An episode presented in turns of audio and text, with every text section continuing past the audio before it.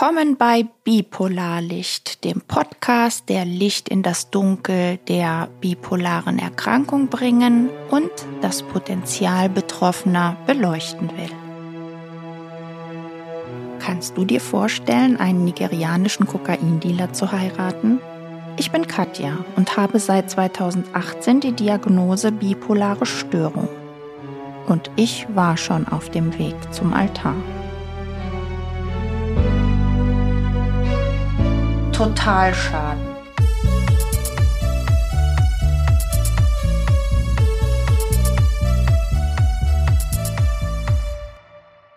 Warnhinweis. Such dir rasch Hilfe, wenn du unter folgenden Symptomen leidest. Extreme Stimmungsschwankungen, Realitätsverlust, verzerrte Realitätswahrnehmung, übersteigerte Emotionen und Euphorie, aggressives Verhalten und Kontrollverlust. Du kannst dich an folgende Stellen wenden. Die Telefonseelsorge ist 24 Stunden für dich da. Jugendliche wählen die Nummer gegen Kummer. Daneben sind dein Hausarzt, Psychiater oder Psychologe sehr gute Helfer, weil sie dich bereits kennen. Im Notfall gibt es erste Hilfe in der nächsten psychiatrischen Klinik. Auf der Homepage der DGBS findest du Kliniken, die auf die bipolare Erkrankung spezialisiert sind.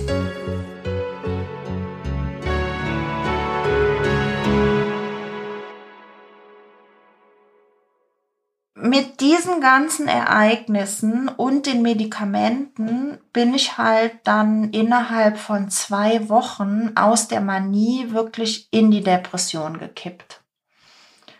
Und das war wirklich brutal.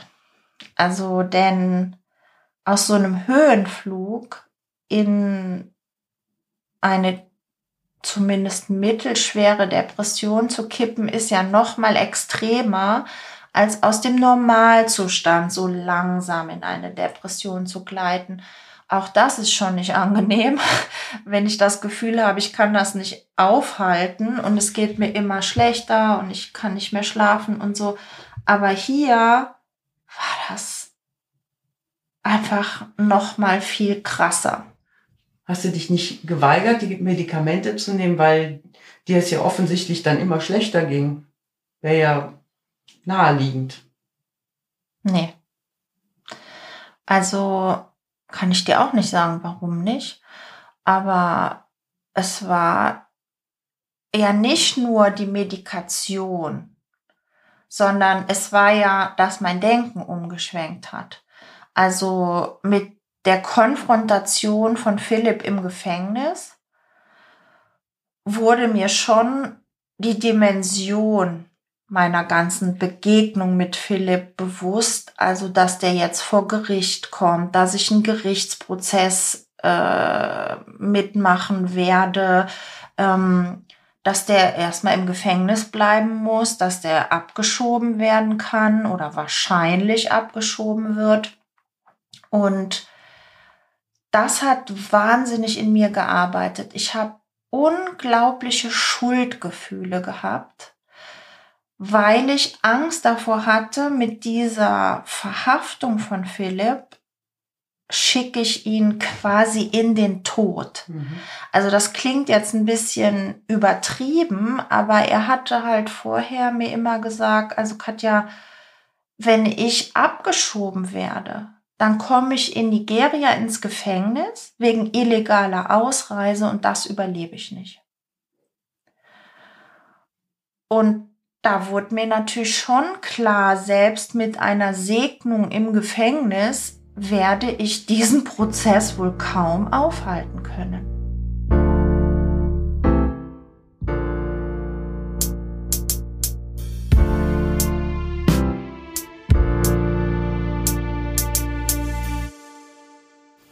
Wäret ihr verheiratet gewesen schon, dann wäre er ja auf keinen Fall abgeschoben worden. Ja, ah, ja, okay.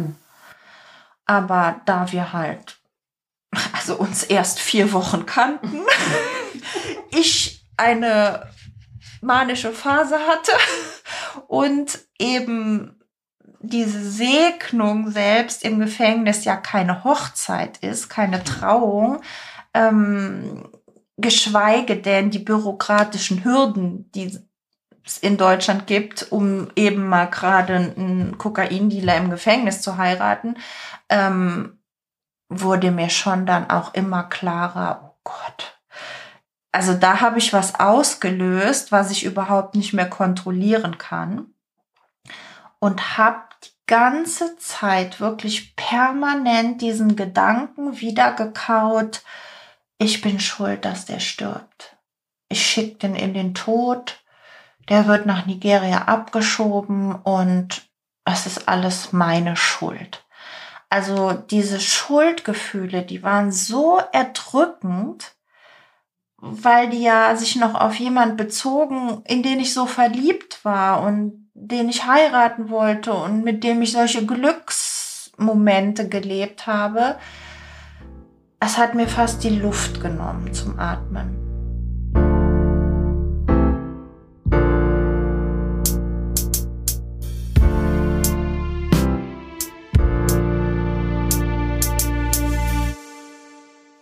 meine Familie hat mir, ich weiß nicht, ob auf ärztliches Anraten oder aus gesundem Menschenverstand irgendwann gesagt, also Katja, wenn du dem Philipp noch einmal Geld gibst und wenn du den heiratest, dann brechen wir die Kontakte zu dir ab. Oh, das ist aber ein Statement. Warum haben die das gemacht? Aus Angst. Also die hatten Angst um mich und die hatten auch Angst, dass ich dann in Kreise abdrifte, die sie auch in Gefahr mhm. bringen. Mein Bruder kannte sich äh, so ein bisschen durch sein Leben in Köln auch äh, damit aus, wie da Drogen gehandelt wurden und wie auch äh, in der Drogenszene miteinander umgegangen wird. Und der hatte total Angst, als ich den Philipp dann angezeigt habe. Der hat dann gesagt, also räum sofort alles, was auf uns hindeutet, weg. Die Bilder von den Kindern, Adressen, das muss alles weg. Da darf keine Verbindung zu uns irgendwie klar werden. Also die haben schon auch etwas panisch reagiert. Und also mein Vater hat nicht gesagt, wir brechen jetzt den Kontakt zu dir ab, aber mein Bruder, das ging in die Richtung. Mhm. Und mein Vater hat gesagt, wenn du dem noch einmal Geld gibst, geben wir dir nichts mehr. Weil dem war ja schon klar, die hat sich total verschuldet, die hat dem Geld geschenkt, die hat äh, irgendwie, äh, die hat keinen realistischen Bezug mehr zu den Finanzen die Rechnungen, die Mahnungen haben sich gestapelt, schon in Kassobriefe und so weiter äh, lagen bei mir in der Wohnung rum und von daher war das natürlich die einzig richtige Ansage. Mhm. Und ich hatte dem ja schon über 1000 Euro geschenkt und noch eingekleidet und ausgeführt und wie auch immer. Aber diese Reaktion von außen, die habe ich natürlich dann auch noch mal runtergeholt, ne?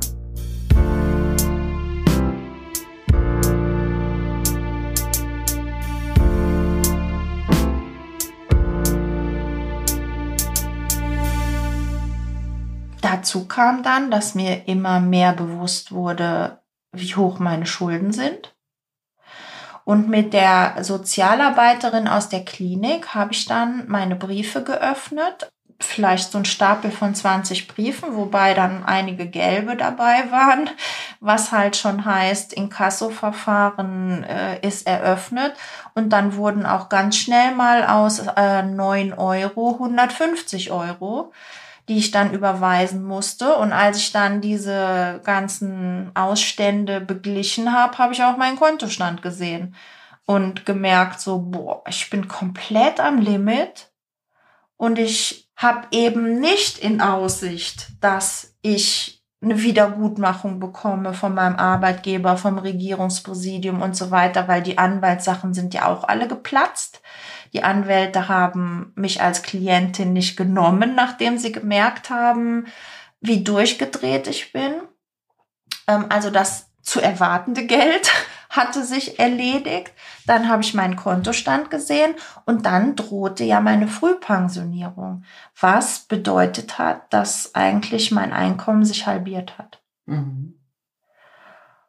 Und da schnürte sich mir dann immer mehr die Kehle zu, wo ich gemerkt habe, Gott, ich habe mich finanziell in eine richtig schwierige Situation, war nicht hoffnungslos, ja. Aber die Sozialarbeiterin hat das dann noch weiter angefeuert und hat gesagt, ähm, okay, Sie müssen jetzt zur Insolvenzberatung, also Sie müssen jetzt Privatinsolvenz anmelden.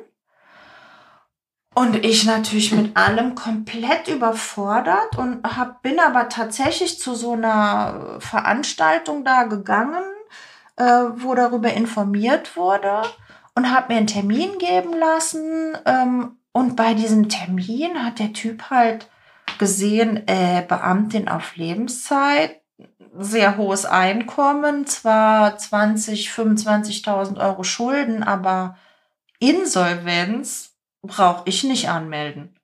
Also der hat gesagt, so einen Fall hatte ich hier ja noch nie.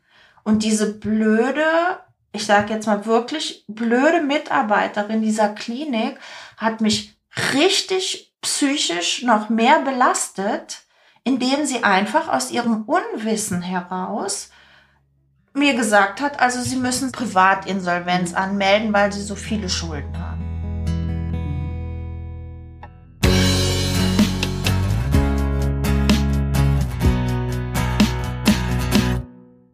Dazu kam dann, dass meine Wohnung leer stand. Und diese Sozialarbeiterin und dieser Professor, der mich behandelt haben, hatten die tolle Idee, ich soll jetzt aus der Psychiatrie heraus inserieren und Mitbewohner suchen. Wo ich gesagt habe, also, äh, hallo, und was soll ich denen erzählen, wo ich bin? Würden Sie ein Zimmer mieten bei jemand, der sagt, Entschuldigung, ich bin gerade auf unabsehbare Zeit in der Psychiatrie, aber ich habe hier eine tolle Wohnung mit zwei Zimmern. Wollen Sie nicht bei mir einziehen? Also, ich fand die Idee so abstrus und die wollten mich dann echt zwingen und schon so Anzeigen zu schreiben und so weiter. Die haben richtig Druck auf mich ausgeübt. Und Gott sei Dank haben sich mein Vater und meine Mutter darauf verständigt, die andere Hälfte der Miete zu übernehmen. Also die haben mir für einige Monate ausgeholfen, dass wir sozusagen komplett die Miete dieser Wohnung übernehmen. Und als ich dann entlassen war aus der Psychiatrie, dann habe ich mir eine Mitbewohnerin gesucht. Mhm. Also dann war das für mich umsetzbar. Aber ich kann noch nicht Leute durch die Wohnung führen und sagen, ja, ich bin nur ab und zu mal hier, weil gerade bin ich in der Psychiatrie. Ja, du hättest ja was erfinden können. Ich, äh, ich habe einen Freund, da bin ich öfter oder irgendwas, ne? Also die Fantasie hatte ich nicht. Mhm. Nicht in dieser Situation mit diesen vielen Problemen, die ich da im Kopf hatte. Ja. Ne?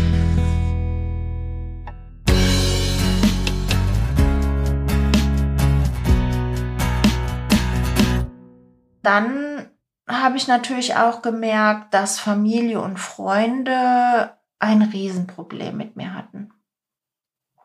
Diese Charakteränderung, die ich durchlaufen habe in dieser manischen Phase, mit der kam eigentlich nur eine Freundin von mir klar, die auch starke psychische Probleme und eine Borderline-Erkrankung hatte. Also die konnte das irgendwie nachempfinden, dass man in so einer Phase sich komplett verändert von der Persönlichkeit.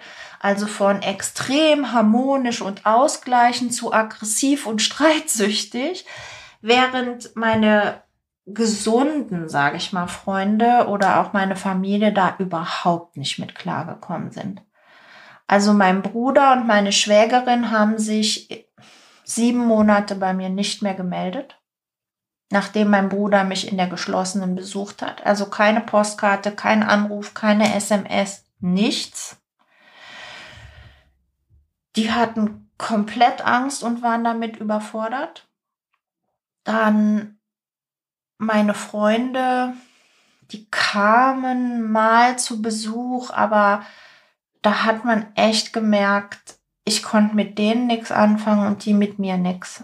Also das war einfach nur schlimm.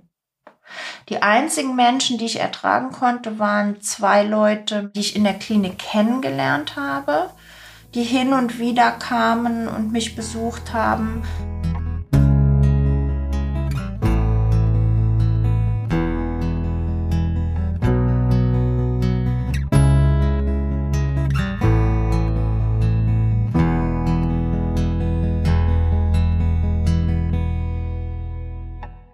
Das Leben gerettet haben mir eigentlich meine Eltern, weil die dann beide angereist sind an Ostern. Also nachdem ich schon von Januar, Februar, März in der Klinik war, sind die beide angereist, weil ich gedacht habe, schon wieder Ostern in der Klinik und ganz alleine, das schaffe ich nicht. Und dann haben wir sowas wie ein Osterfest gefeiert. Meine Mutter hat gekocht in meiner Wohnung. Wir sind spazieren gegangen. Meine Eltern sind beide ein paar Tage dann geblieben und mein Vater ist wieder zurückgefahren, aber meine Mutter ist sechs Wochen da geblieben und hat mich jeden Tag in der Klinik besucht, hat mich abgeholt, ist mit mir woanders hingefahren, ist mit mir spazieren gegangen, dass ich aus dieser Klinik da mal rauskam. Mhm. Und ich habe jetzt Schwierigkeiten gehabt, sagen wir mal, mit meiner Mutter, weil meine Mutter ist extrem so positiv und die hat im Leben einige Dramen erlebt, Kriegskindheit, ein Unglück äh, in der Familie und so, aber die ist immer gesund und fröhlich. Und die konnte ganz schwer umgehen mit meiner kompletten Hoffnungslosigkeit, dass sich meine Gedanken nur um Probleme und was alles nicht geht und was wird, kam sie nicht klar und ich kam mit ihrer Fröhlichkeit und Gesundheit einfach überhaupt nicht klar. Und trotzdem haben die mir wirklich das Leben gerettet, weil, also wenn ich da weiter so alleine vor mich hingedümpelt hätte, wären, glaube ich, die Suizidgedanken sehr stark geworden. Ich hatte mindestens über drei oder vier Monate jeden Tag den Druck, mich umzubringen. Also ich habe immer überlegt, was mache ich? Vor der Klinik fährt eine Straßenbahn. Werfe ich mich vor die Straßenbahn? Miete ich mir ein Auto und fahre gegen Baum. Oder ich habe zum Teil beim Spazierengehen wirklich geguckt, sind Autos offen? Kann ich die vielleicht kurz schließen und damit gegen Baum fahren? Weil ich wollte niemanden also niemanden, den ich kenne, damit reinziehen. Ne? Ich hätte mir ja das Auto meiner Mutter nehmen können und gegen Baum fahren, aber das fand ich irgendwie zu brutal. Ja, das hört sich völlig abstrus an, aber ich war so gepeinigt von dem Gefühl, jetzt ist alles zu Ende.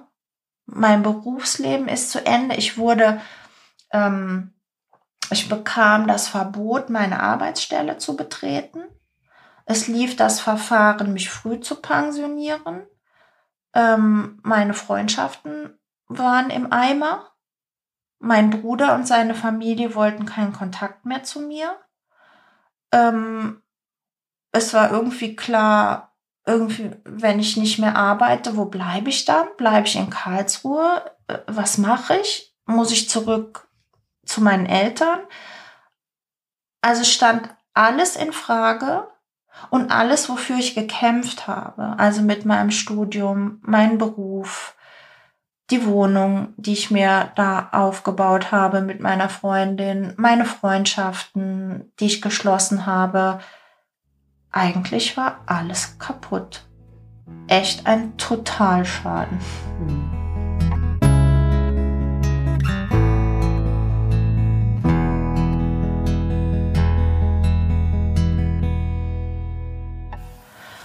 Und diese Erfahrung machen halt wirklich leider viele Menschen mit dieser bipolaren Erkrankung, dass sie in der Manie Ehen zerschlagen, Arbeitsplätze verlieren, sich komplett verschulden.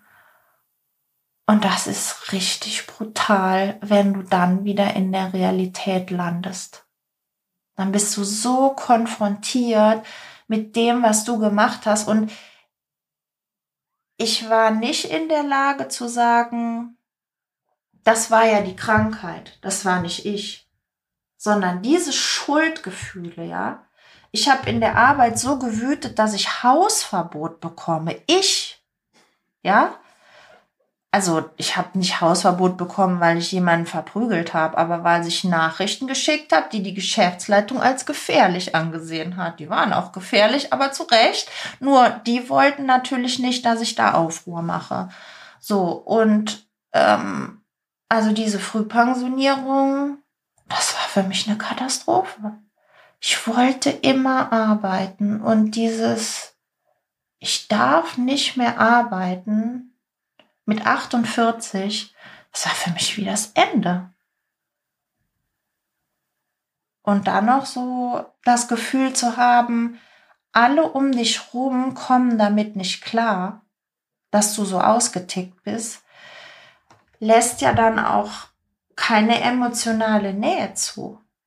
Weil alle gucken dich an, so nach dem Motto, ist sie wieder normal oder tickt sie jetzt vielleicht gleich nochmal aus? Es ist super schmerzhaft. Die Freundschaften, die hast du dir in der Manie verspielt. Wo war denn der Punkt, wo du sagst, die waren weg?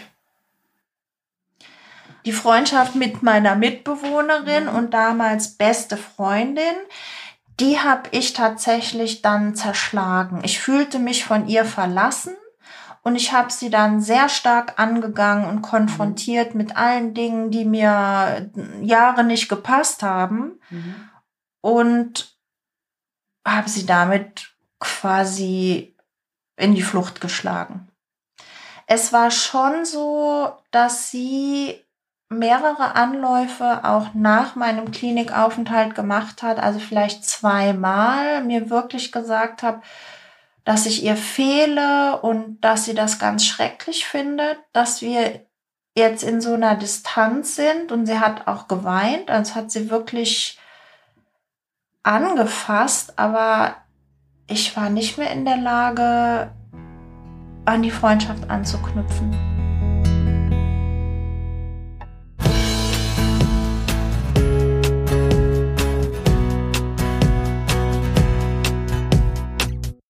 Und das Ganze endete für mich dann tatsächlich damit, dass ich in Karlsruhe mein Leben aufgeben musste. Also denn die Frühpensionierung kam dann im Herbst, kurz vor meinem 48. Geburtstag. Und das war klar, mit der Hälfte des Geldes kann ich in Karlsruhe mir wirklich eine Mini-Wohnung vielleicht leisten und nicht in der Stadt oder nicht in der Nähe, da wo ich gerne gewohnt hätte. Und ich konnte mir ganz vieles dann nicht mehr leisten. Kein Carsharing, kein irgendwas. Und meine Eltern, besonders mein Vater, haben schon darauf gedrungen, dass ich zurück in die Eifel komme, dass sie mir ein bisschen Stabilität geben können, dass ich zur Ruhe komme und dass ich auch finanziell klarkomme. Meine Mutter hat mir dann angeboten, eben, dass ich bei ihr in meinem Elternhaus wohnen kann. Aber auch das war für mich so schrecklich, nachdem du so dein eigenes Leben aufgebaut hast, dann wieder zurück zu deiner Mutter in eine Kleinstadt in der Eifel, wo du eigentlich nichts zu tun hast. Es war einfach furchtbar. Es war erstmal furchtbar. Natürlich, ja. ohne diese Familie, die mich aufgefangen hätte, hätte ich vielleicht das nicht geschafft, das zu überleben, weil das ja schon meine wievielte Depression war und die schlimmste, die ich je hatte. Aber schön war es trotzdem nicht für mich. Also denn dieses wieder so abhängig zu sein von seinen Eltern nach 30 Jahren eigenem Leben, ist wirklich schwierig.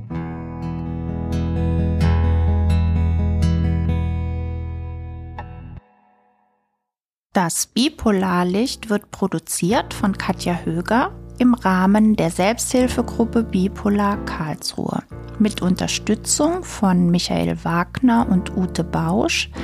Die Musik produziert exklusiv für uns Jonathan Joachim technische Bearbeitung übernimmt Jonathan Schwörer Und insbesondere bedanken wir uns bei der AOK Karlsruhe und Isabel Gillner für die finanzielle Unterstützung unseres Projekts.